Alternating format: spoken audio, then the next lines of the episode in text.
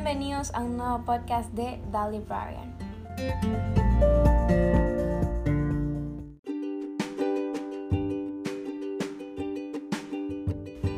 Hola, muy buen día a todos, mi nombre es Marcela Peña y siguiendo un poquito el hilo del podcast anterior, hoy les brindaré recomendaciones de distintos libros de mi nación.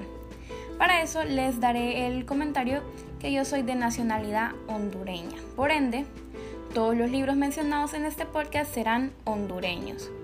Ya con este dato, empecemos con las recomendaciones.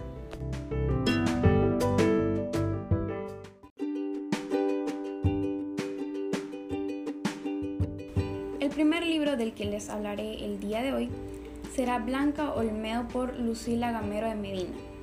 Esta gran autora hondureña en 1908 se consagró como la primera novelista en Honduras, al publicar Blanca Olmedo, una de las obras más leídas por los hondureños de todos los estratos académicos y sociales.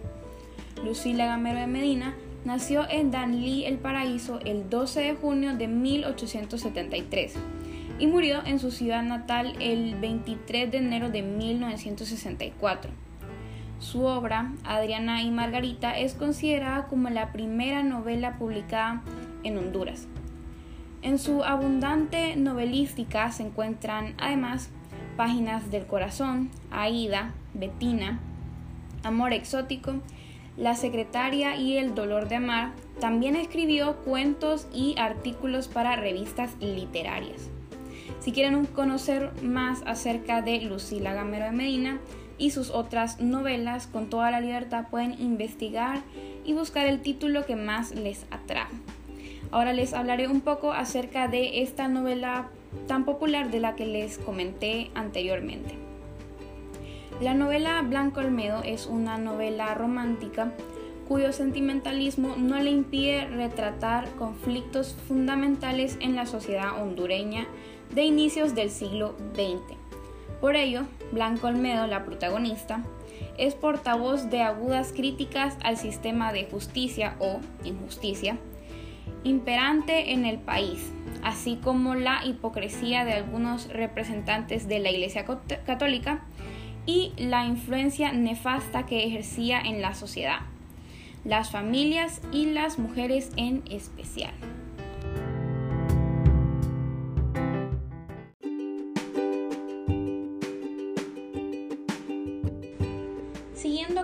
Recomendaciones hondureñas, les hablaré acerca de Ramón Amaya Amador, un escritor muy talentoso y bastante reconocido por los hondureños.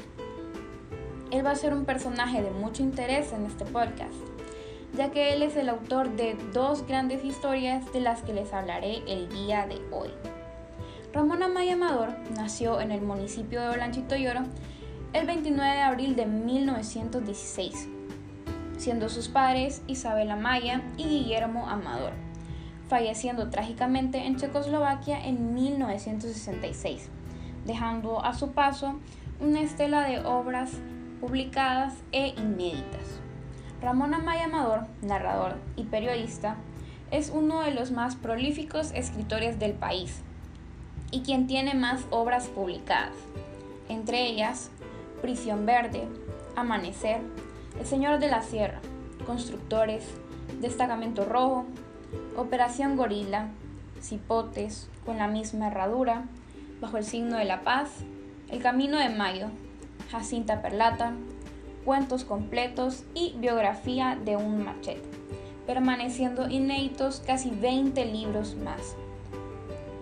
Ramón Amaya Amador inició su vida periodística en el año de 1941 como redactor primero y como jefe de reacción después del periódico El Atlántico de la Ceiba, fundado y dirigido por Ángel Moya de Pozas. Posteriormente, el 8 de octubre de 1943, Ramón Amaya Amador fundó en Olanchito con ayuda de otros compañeros el semanario Alerta. El escritor abandonó su patria en 1944 debido a una persecución radicándose en Guatemala, en donde trabajó como editorialista en nuestro diario. durante el régimen democrático del doctor Juan José Arevalo, entregando también sus colaboraciones al diario de Centroamérica, El Popular Progresista y Mediodía. A la caída del gobierno de Jacobo Arbenz Guzmán, se aisló en la sede de la Embajada de Argentina, viajando a aquella nación del sur. En Buenos Aires laboró en la editorial Adiel y en Sarmiento, un periódico de educación popular editado en la ciudad de Córdoba. El 19 de mayo de 1957, Ramón Amaya Amador retornó a Honduras acompañado de su esposa, Regina Alminda Funes. En ese año ingresó a la redacción del diario El Cornista de Alejandro Valladares y fundó en Tegucigalpa con Luis Manuel Zúñiga la revista Vistazo. El Círculo Literario Hondureño le rindió un homenaje en el Paranífono de la Universidad Nacional Autónoma en Tegucigalpa el 11 de noviembre de 1958. Interviniendo en el acto el rector Lisandro Galvez y algunos estudiantes universitarios. En esta oportunidad, Ramón Amaya Amador leyó un extenso discurso de agradecimiento en el que afirmaba que era la primera vez que su patria recibía una honrosa distinción por sus trabajos en letras y en la cultura.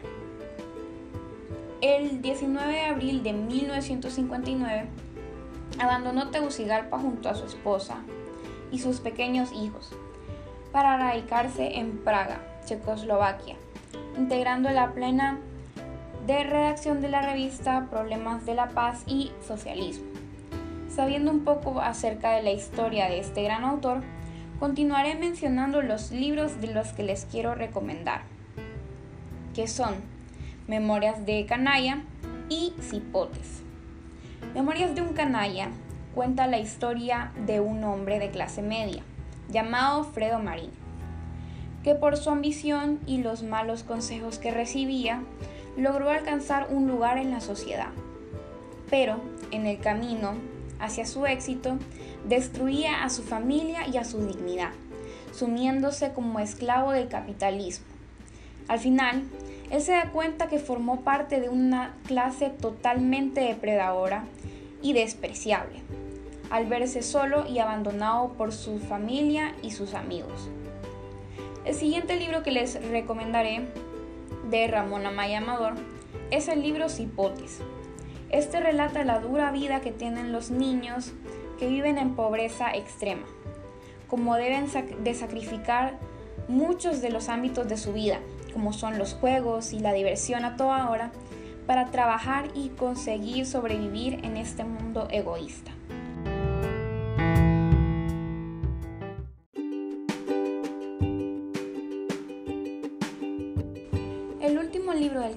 Quiero hablar el día de hoy es el libro Almas Trágicas de Froilán Turcios. José Froilán de Jesús Turcios Canelas nació en la ciudad de Juticalpa, Olancho, el 7 de julio de 1875 y falleció en San José, Costa Rica, el 19 de noviembre de 1943. Sus padres fueron el señor Froilán Turcios y la señora Trinidad Canelas. Froilán Turcios fue un poeta, narrador, editor, antólogo y periodista hondureño es conocido como uno de los intelectuales de Honduras más importantes de principios del siglo XX. Froilán Turcios fue un connotado de las letras, además de en el campo político, fue nombrado ministro de gobierno, electo diputado para el Congreso Nacional y después delegado de Honduras ante la Sociedad de Naciones de Ginebra, Suiza. Como periodista, dirigió el diario El Tiempo, de la ciudad de la capital de Tegucigalpa y fundó las revistas El Tiempo de Tegucigalpa en Pensamiento, Revista Nueva, Artes y Letras y Esfinge, entre otras. Una vez radicado en la República de Guatemala, editó los, periódicos El Tiempo y El Domingo. A su regreso a su patria, Dirigió los periódicos El Heraldo, El Nuevo Tiempo y el Boletín de la Defensa Nacional. En 1925 fundó la revista Ariel. Froilán Turcios, además de cultivar la poesía preciosista, elaboró sus relatos filigranas estilísticas. Sus textos en prosa se, caracterizan por su persicia en la trama, el valor exacto y la ornamental de las palabras. Los finales inesperados o impactantes que marcaron luego buena parte del género en América Latina. En 1910 publicó la novela El vampiro, cuyo tema general gira alrededor de la muerte y tiene un estilo modernista, razón por la cual la realidad no se ve reflejada directamente en la obra. Al año siguiente publicó otra novela más breve, llamada El fantasma blanco. Entre sus volúmenes de poesía y cuentos se hallan entre otros. Froilán Turcios escribió la oración del hondureño, sintiéndose inspirado en las personas y en el paisaje de su país natal, Honduras. La oración del hondureño aparece en su libro Páginas del ayer. La obra de la que les quiero hablar el día de hoy es Almas Trágicas, una novela apasionada, una historia de amor prohibida que, como su nombre lo indica, tiene un final trágico para, los personajes principales de esta obra. Te adentra en un ambiente de venganza que te hace ser parte de la historia y vos decidís de qué lado vas a estar. Eso ha sido todo por el podcast del día de hoy. Espero que les hayan servido mis recomendaciones y nos vemos en el siguiente podcast.